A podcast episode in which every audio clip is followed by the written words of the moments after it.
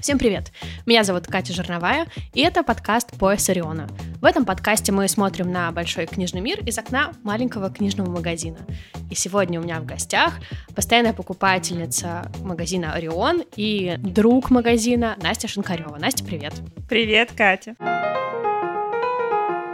Настя, Mm. Я, э, потому что я сейчас большую часть времени живу в Москве, я пропускаю много прекрасных событий, которые происходят в Орионе, и особенно грустно мне было пропускать твою лекцию про Артура Рэмбо. То есть, чтобы вы понимали, Настя из э, э, постоянной покупательницы превратилась в человека, который подключается к организации мероприятий в Орионе. Расскажи, пожалуйста, вообще твои отношения с поэтом и как прошла лекция? Это была моя мечта. Вот просто моя голубая мечта — сесть и рассказать кому-то историю. А Артюр Римбо — это поэт, про которого я узнала вот во Франции. Мы как-то его не особо проходили на истории литературы, изучаемого языка, но Потом я, когда работала ассистенткой преподавателя русского языка в Париже, я жила в доме, у женщины, которая работала библиотекарем, и у нее книги были везде, по всем стенам, Дом везде. Мечты. В кажд... Да, я там заплакала в первый день, когда пришла, села, посмотрела в комнату.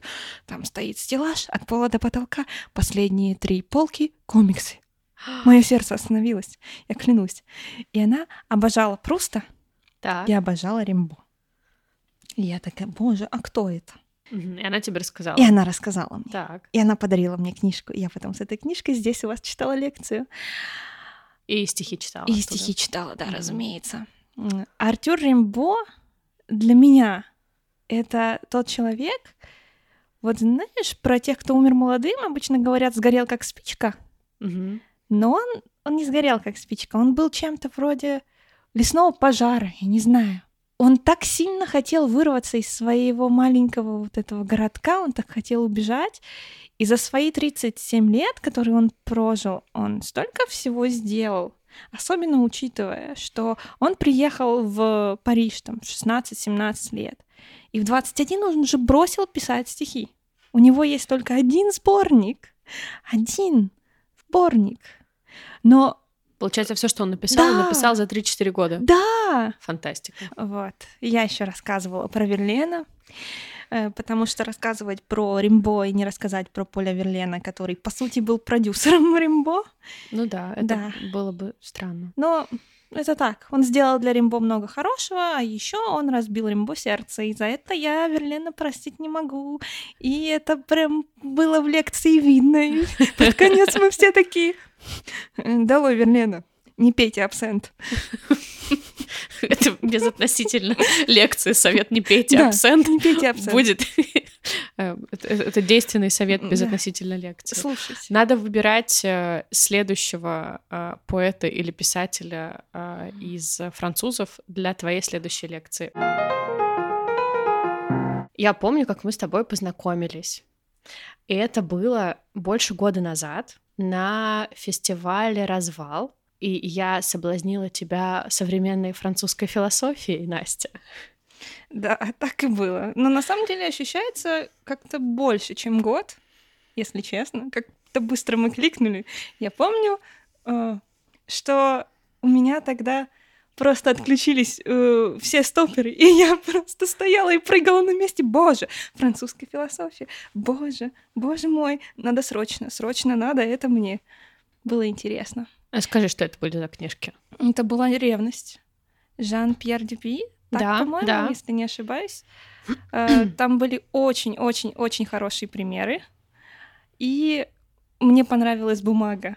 На самом деле у меня есть правило которому я никогда не следую.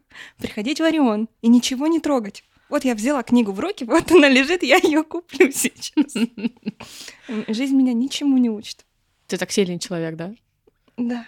Значит, благодарность за бумагу, которую невозможно выпустить из рук, отправляется издательство Ивана Лимбаха, потому что именно они выпустили э, книгу «Ревность» с философскими эссе э. Да, а еще у меня есть Карл Ясперс.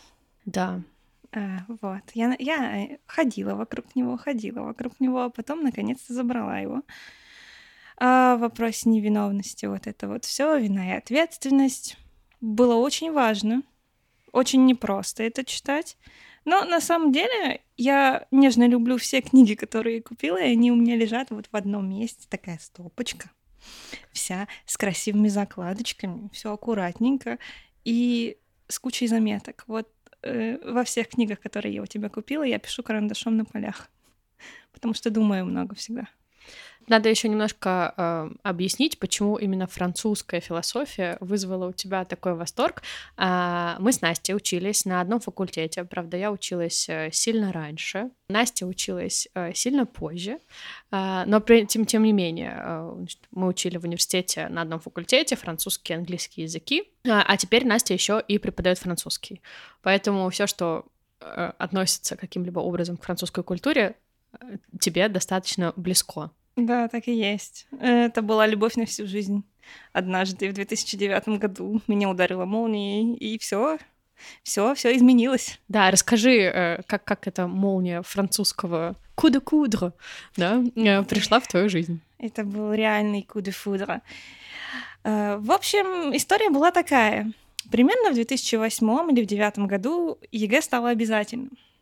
А я на тот момент училась в коррекционной школе для, для детей с ограниченными возможностями здоровья. Это 23-я школа го- города Белгорода. На тот момент она была для детей слабослышащих, для детей слабовидящих и детей с поражениями опорно-двигательного аппарата. И это как раз твой случай? Это мой случай, это ДЦП, как правило. Не всегда, но, как правило, это ДЦП. И моя мама приняла решение забрать меня в массовую школу. Это это был удар, честно скажу, потому что, естественно, у меня было сообщество, у меня были друзья, все дела. Но меня забрали, и летом меня посадили переучивать на французский. Больше не переучивали никого, ни до меня, ни после, никого из новеньких, кто приходил с английским, не переучивали. Меня посадили переучивать. И что-то произошло. Я не знаю, с того момента жизнь моя поделилась на до и после. Я сидела сутками за ним просто сутками. Конечно, я тревожилась, потому что представь, ребенка из коррекционной школы, где все говорят, в массовой сложно, нужно хорошо учиться, чтобы хоть как-то там соответствовать уровню знаний. Естественно, я боялась, но это всю жизнь ощущалось как что-то, что ты вспоминаешь, знаешь, не учишь. Совершенно волшебная штука. Да, ощущение от языка, как от чего-то, что ты вспоминаешь, а не учишь, очень понятное для меня для меня вещь. Очень классно. Расскажи, пожалуйста, про твою учебу в коррекционной школе, потому что это была не, не, не просто школа, насколько я знаю. Это была очень хорошая школа. Это место я до сих пор считаю своим домом. Когда я пошла в школу, это был 2002 год, и это как раз был экспериментальный год, когда набирали детей из ДЦП. Продали мне эту школу манкой. Серьезно. В общем, Байка такая, я ненавижу манг. Но на тот момент мы пришли на день открытых дверей, меня познакомили с моим преподавателем, э, кто там будет, какие дети там будут. И повели на обед. Налили мне манки, значит, большую тарелку, положили кусок масла, э, не пожалели. Я съела. Сказал, мам, я пойду сюда. Я, я сюда пойду. Вкусная манка? Я не помню. Но на самом деле я всю жизнь так все и выбирала. Вот школа, я сюда пойду. Я пойду к людям. Я всегда иду не в место. Я иду за людьми. Я и в универ пошла за людьми, потому что я хотела, чтобы меня вот конкретно эти люди учили. И на стрельбу я пошла тоже за людьми. И, в общем, много чего случилось вот как раз за людьми. И в этой школе было очень классно. Она мне открыла мир совершенно особенный, потому что расти ребенком с ДЦП в деревне, где есть 200 человек, и на весь район ты одна такая, ну, плюс ты и твоя сестра еще младшая, ну, очень тяжело. У твоей сестры тоже ДЦП? Да, да, да. Она не ходит самостоятельно. У нее немного сложнее с мышечным каркасом, она хуже э, ходит, получается, чем я. Я, в принципе, нормально с этим живу, но мне никаких проблем не доставляет. Кроме как зимой, когда гололед, боже мой, я лучше буду сидеть, не надо, пожалуйста. Вот, в остальном, в остальном было в детстве вот было тяжело, а потом в, уни... в школе как-то мир стал больше, знаешь? Мне было с кем играть. И я первые, наверное, года полтора находилась просто в эйфории. Я не хотела уезжать домой, я вообще никуда не хотела, я хотела там все время проводить. И там я чувствовала себя нормальной. Вот для меня это было очень важное ощущение. И нас очень сильно любили. То есть у меня было очень клевое детство. Я вот интернат всегда вспоминаю с теплотой, потому что это реально был дом. А как ты компенсировала нехватку общения в деревне, где нет детей? Ну как компенсировала? У меня было два выхода. Играть э, с, со старшеклассниками, которых учила моя мама, либо читать книжечки. Вот, да. В основном я, конечно, читала в самом начале «Символ веры» бабулям и «Ясный ключ» Караченский журнал. Это, это журналы, да? Да. Было смешно. Мне никто не верил, потому что есть, в общем, архивный кадр, где мне примерно два с половиной. Я открываю женский роман какой-то, не помню просто. Вожу по нему пальцем и сочиняю историю, достаточно связанную, просто из головы. И, естественно, когда я потом не сильно позже научилась читать, э, никто не поверил мне. Просто вот никто не поверил. А читать ты научилась, получается, сама? Ну, наверное. Э, сложный вопрос. Не учил меня никто специально, потому что это 90 какой, восьмой год примерно был. Э, мама моя работала в соседней деревне, у нее было примерно так два огорода по 60 соток. Скажем так, немножко Были нет. другие занятия. Угу. Угу. Но я достала всех в семье, потому что мне надо было вслух читать сказки постоянно, очень надо. И я задавала вопросы. А это что за слово? А вот это что за слово? А вот это что за слово? А где вот это слово? И получается, ты со- сопоставляла то, как выглядит слово, с, то, с тем, как оно звучит. Наверное, да, я не помню. То есть я даже не могу вспомнить момент, когда я не умела читать. Вот честно, вообще не могу. И я, когда в 6 лет пошла на, в подготовительный класс, я была в шоке, когда я увидела слова в книжках, разделенные на слоги. Я такая, зачем? Зачем вы усложняете работу? И так понятно, вот слово. Ты говорила, что в интернате наконец-таки было с кем играть, и ты чувствовала себя нормальной.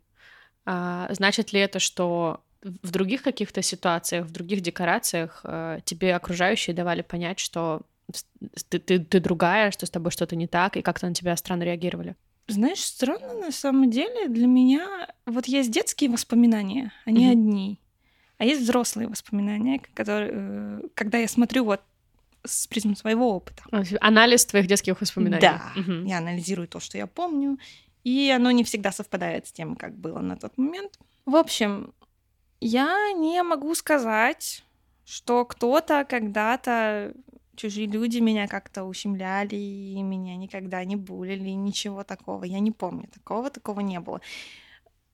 Ко мне могли относиться, скажем так, не очень хорошо, но это никогда не связано было именно вот с ногой. Заносчивая, в каждой бочке затычка, умная сильно, вот это вот все. Больше всех надо. Больше всех надо. Обязательно, это я была.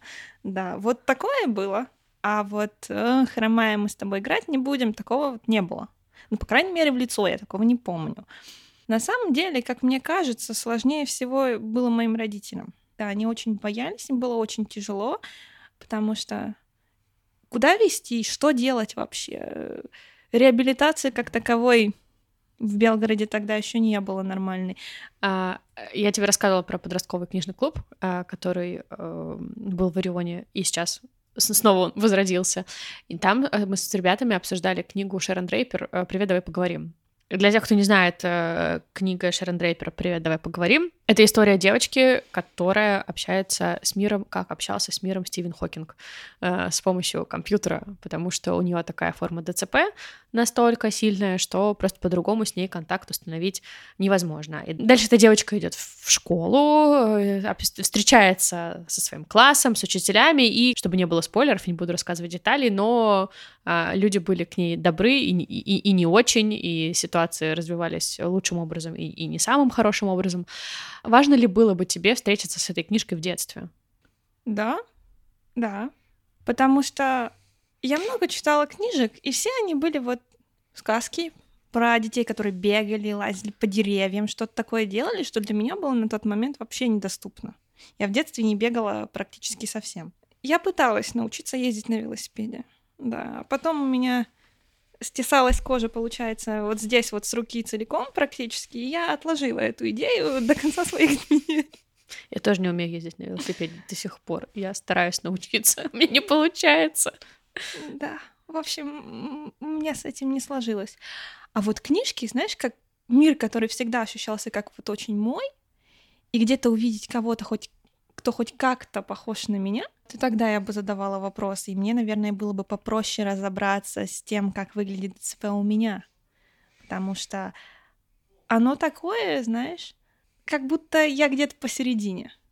И mm-hmm. вот иметь э, какую-то книгу, которая хранит вот эту вот мою, скажем так, на тот момент теневую часть, было бы прям очень приятно и очень важно. Посередине что ты имеешь в виду? Посередине, вот я сижу угу. или стою, никто не может сказать, что со мной что-то не так. Если я иду, тогда уже да, понятно, потому что я хромаю. И в основном, что меня беспокоит, это гипертонус мышц. Они могут напрячься при просто любом стимуле. Мне холодно, мне страшно, я нервничаю, что угодно, а расслабиться сами не могут. Получается, среди здоровых ты недостаточно здоровая, а среди э, людей с особенностями ты недостаточно особенная. Абсолютно. Так и было. Вот реально э, в раннем подростковом возрасте было прям очень тяжело найти свое место. Потому что, ну, в школе было нормально, потому что в школе мы были все дети с особенностями и все дети разные. А когда приезжаешь, допустим, в деревню, идешь к маме в гости, вроде никто тебе ничего не говорит, но ты сам себя чувствуешь как-то, ты не, вроде и поиграть не можешь предложить, потому что те игры, которые тебе интересны, детям, которым нужно двигаться, не, не особо интересны. Никто не будет с тобой 8 часов раскрашечку э, раскрашивать. А в коррекционном центре, в общем, в Веселой Лопани, здесь недалеко от э, Белграда, был на тот момент центр, который исключительно занимался ДЦП. И нам с нами там очень хорошо работали, но там были дети, у которых поражение было, как правило, сильнее, чем мое. И у которых отношения и в семье, и в обществе у них были сложнее, чем мои. И я там себя чувствовала, значит, как бы недостаточно э, с ДЦП.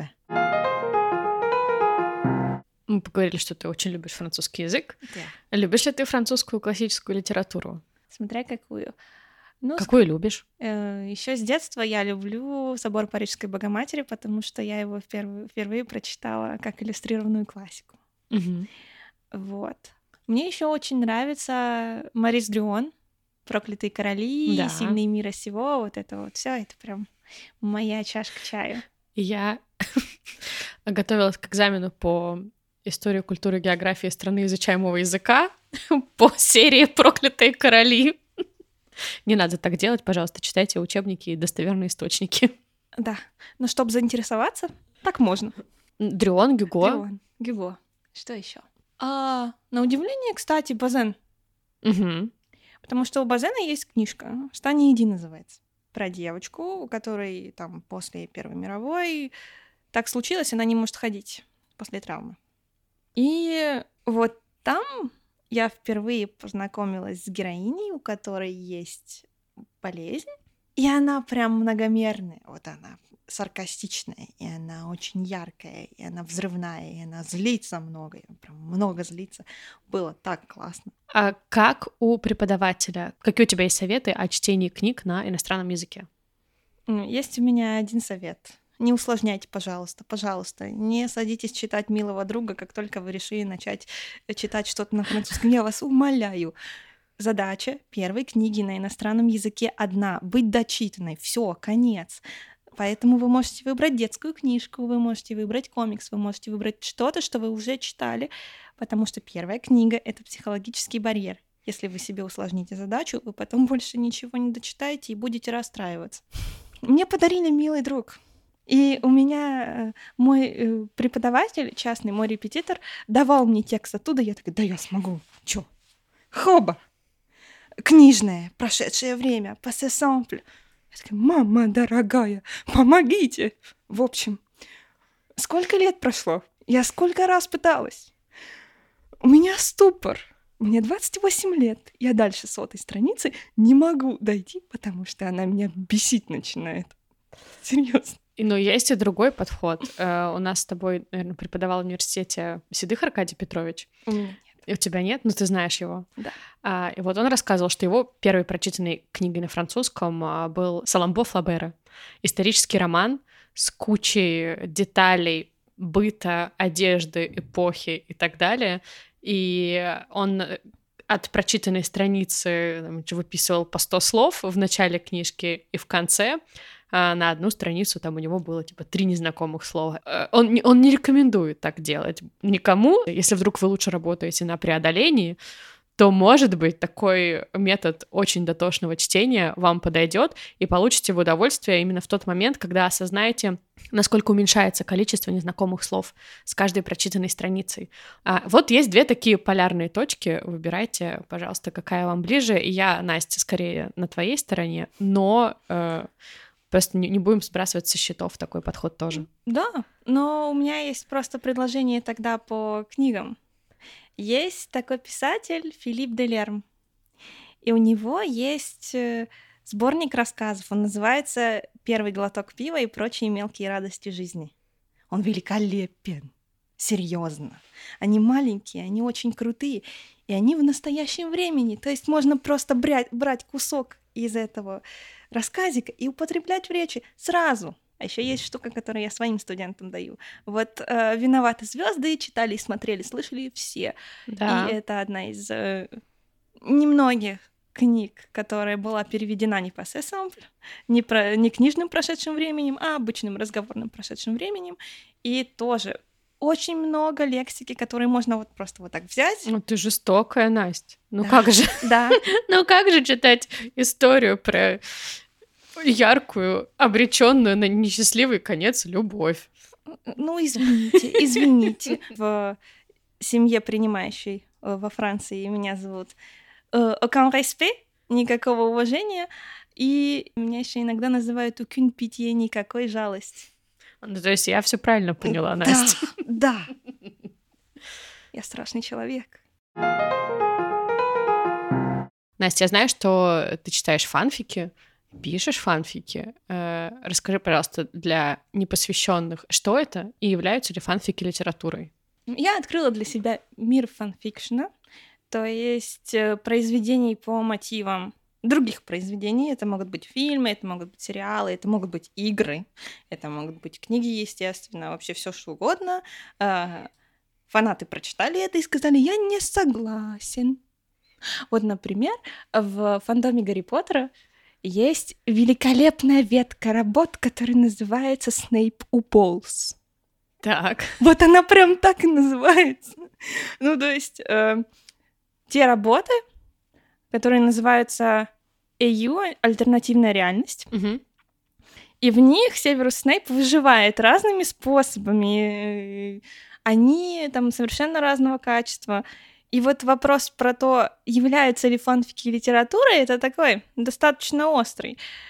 Потому что я, например, считаю, что да, потому что все что угодно литература, а насколько хорошая, это вопрос уже другой. Меня очень сейчас радует, то, что больше людей знает о фанфиках. И люди перестали прятаться, э, как бы скрывать вот это свое увлечение. Потому что когда я начала это читать, там, мне было 12, и вот очень долго я уже в университете училась, никто про это не слышал, никто особо про это не рассказывал. И потом я пришла работать в школу, и подростки, у которых я вела английский на тот момент, мы, э, хотели меня впечатлить и сказали, вы знаете, что такое фанфики? Мы любим фанфики читать. Думаю, подержите мое пиво. Да, подержите мое пиво, детки. Я читаю фанфики дольше, чем вы на свете живете. Насколько я знаю, твой первый писательский опыт э, тоже можно назвать фанфиком. Что ты поменяла и какое это было произведение? А, у меня был фанфик, назывался Богарт, он был по Гарри Поттеру, и там погибли оба брата Криви не один. То есть, получается, в каноне, в романе погибает только старший, Колин, а угу. Деннис остается жив. А в моем фанфике погибают оба. Это, по-моему, был какой-то конкурс. Вот э, какое-то время в десятых были потрясающие просто конкурсы фанфиков, там такие работы иногда были, просто совершенно потрясающие. Они, если вот переложить вот этот талант и то, как люди владеют словом, и то, как они тебя просто засасывают в историю, ты не можешь выйти из нее, пока не дочитаешь. Если они бы написали вот свою работу, это было бы просто великолепно. Я с интересом и уважением отношусь к, к миру фанфиков, но ничего в этом не понимаю. А, с чего мне начать знакомство с фанфиками? Что почитать? Я люблю а, Гарри Поттер и Властелин колец. У, вот фандом Властелин колец я не очень им владею. Хорошо, mm. давай Гарри Поттер. Давай Гарри Поттера. Значит, есть такой фанфик Дни мародеров. Угу. И он такой классный, он такой теплый, совершенно живой. Там он, скажем, не весь канонный, естественно, потому что в каноне у нас особо нет информации. Но там герои подростки, вот эти вот старшие подростки, их не делают специально жестче, чем они есть. Их не делают мягче и лучше, чем они есть. Вот они просто обычные люди. Это очень-очень-очень хорошо. Вот, например, ты смотрела «Голодные игры»?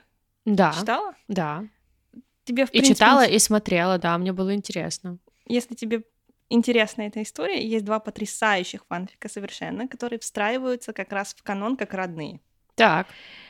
Это «Цена победы», и «Цена победы» — это первая часть того, что должно было быть трилогией, к сожалению, не станет, но тем не менее я рекомендую ее всем.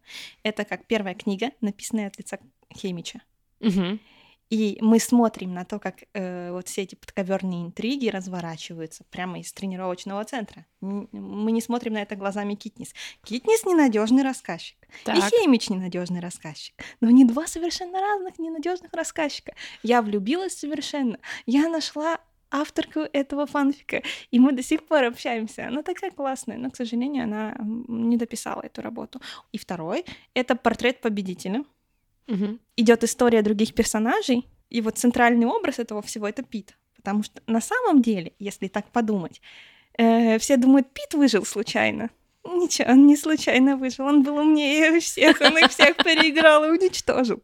А, сейчас происходит ренессанс, на самом деле, голодных игр, и происходит ренессанс, э, в принципе, философских эссе, которые написаны по, голодных, по голодным играм. А еще считаю важным отметить, что есть у меня такая теория, что если ты делишься любимыми фанфиками, ты доверяешь человеку больше, чем если ты делишься любимыми книгами. А, понимаю, потому что книги как будто бы более признанный жанр, и меньше шансов, что тебе скажут, хм, ну и чё, да. фигня какая-то. А еще угу. про тебя можно сильно больше узнать, если прочитать то, что ты в фанфиках читаешь. Например, там в подростковом возрасте я была человек драма. Я читала все драмы.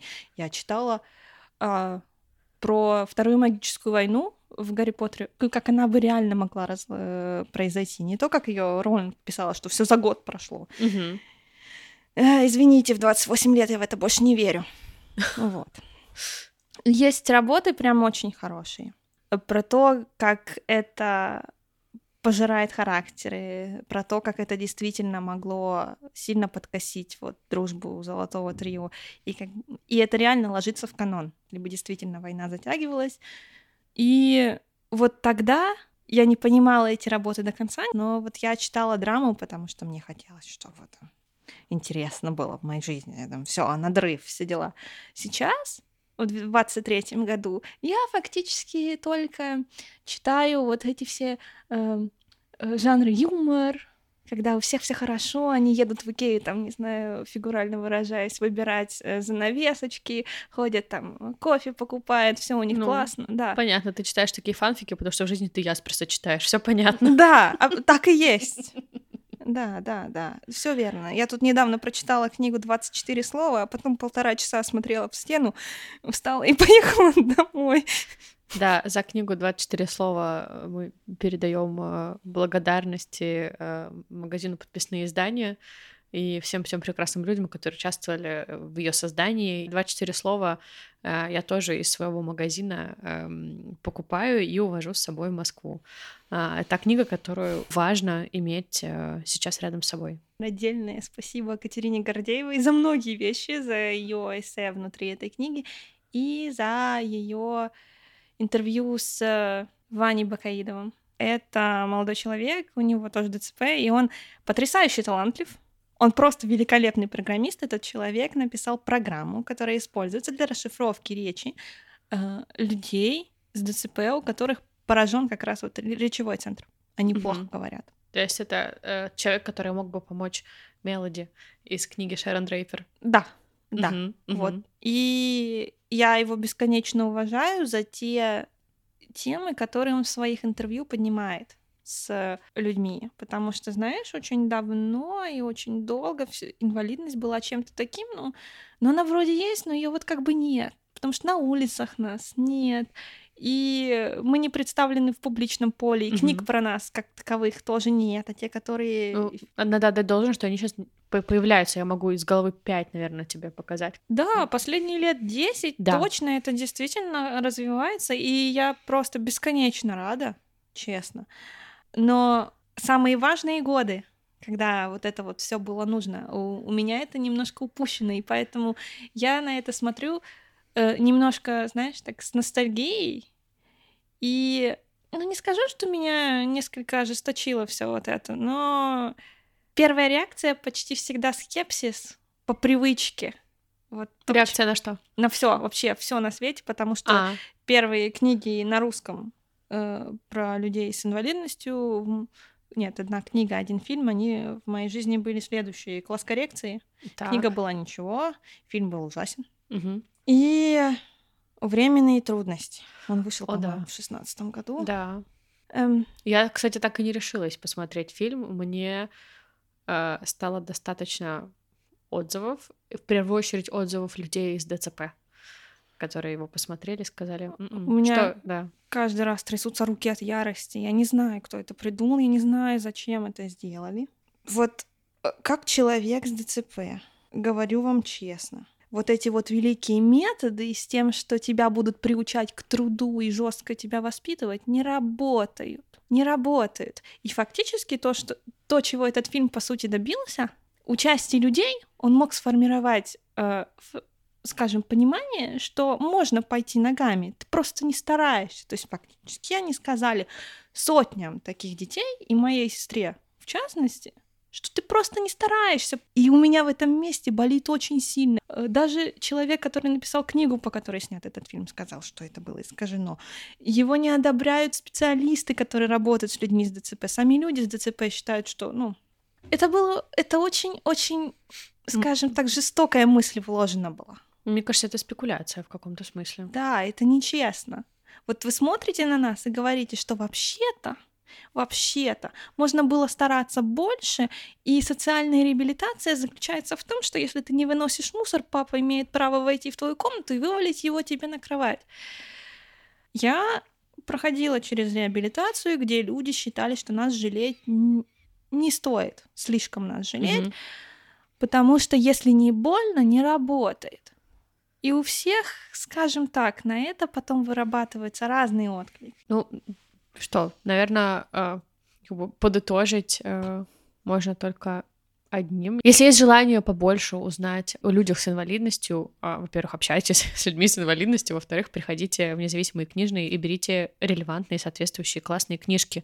Э, как мы уже сказали, за последние годы авторы и художественной литературы, и научно-популярной начинают подбирать правильные слова и образы, чтобы открыть этот мир и познакомить. И важно читать книжки о себе людям с особенностями, и важно людям здоровым тоже читать такие книжки, чтобы при встрече не было каких-то неловкостей и было проще вот войти в контакт. Да, репрезентация решает, честно. Правда, любая репрезентация, чего угодно решает, потому что если мы видим это, мы читаем об этом, мы перестаем бояться, и, соответственно, не из чего вырасти ненависти, не из чего вырасти отторжению, не из чего вырасти страху, потому что мы видим людей, которые от нас отличаются, мы общаемся с ними и привыкаем к мысли, что так тоже можно, такие люди тоже есть, и к чему бы это ни относилось, вообще, вообще абсолютно к физическим возможностям, к ментальным особенностям, к цвет кожи, к религия, к цвету кожи, к там не знаю увлечению фанфиками в конце концов. Конечно. Э, и потом его проще для других людей в слова будет облечь. И, естественно, ругаться мы потом будем меньше по разным поводам. В общем, книги золото, фильмы золото, человеки классные. Общайтесь с людьми, берите на работу людей с особенностями здоровья. Мы клевые. Мы настолько выносливые, что вы даже не знаете, насколько мы выносливые. Это отличное, мне кажется, завершение нашей беседы. Настя, спасибо большое, что ты пришла. Я получила огромное удовольствие. Спасибо большое, что позвала меня и выслушала. Это было потрясающе. Спасибо большое. Очередной выпуск подкаста «Пояс Ориона» подходит к концу. В ожидании новых выпусков вы можете, во-первых, послушать выпуски, которые уже вышли, во-вторых, почитать э, описание к выпуску этому, потому что в описании, как обычно, вы найдете ссылки на книги, которые мы упоминали, расшифровка Ксения Шаховцова, монтаж и звук Анатолий Свидарев. Меня зовут Катя Журновая. До встречи через неделю.